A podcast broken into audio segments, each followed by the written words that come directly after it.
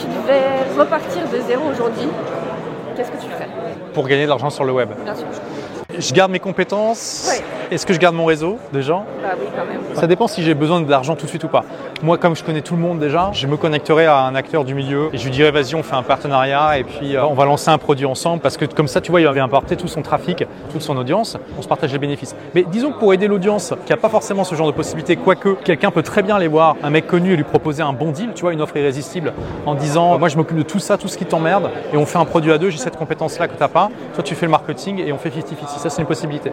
Mais si je devais démarrer de zéro en voulant construire mon business moi-même, je choisirais un thème précis qui je sais plaît à une cible qui a de l'argent, qui est prêt à investir pour s'améliorer là-dedans. Donc pour moi, ça serait comment vous pouvez devenir libre, comment vous pouvez avoir un business au service de votre vie. C'est ma spécialité et c'est ce qui manque à beaucoup d'entrepreneurs. Tu peux avoir des entrepreneurs qui ont beaucoup de succès et qui sont esclaves de leur business. Et je me focaliserai là-dessus parce que je sais que, un, ça va me plaire. Deux, il y a un potentiel économique important parce que clairement, ce sont des gens qui gagnent bien leur vie et qui sont prêts à investir.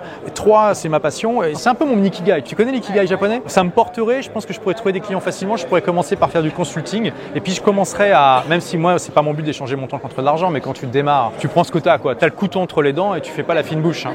Et après, je commencerai à bâtir du contenu. Je commencerai à avoir des témoignages clients et j'en ferai une formation. Et puis, euh, je reprendrai mon style de vie euh, qui est de voyager six mois par an et d'être tranquille. Bah, de rien. Merci d'avoir écouté ce podcast. Si vous l'avez aimé, est-ce que je peux vous demander une petite faveur?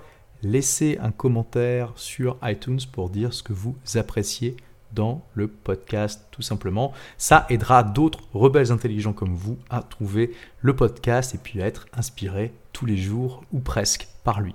Merci et à très vite pour de nouvelles aventures.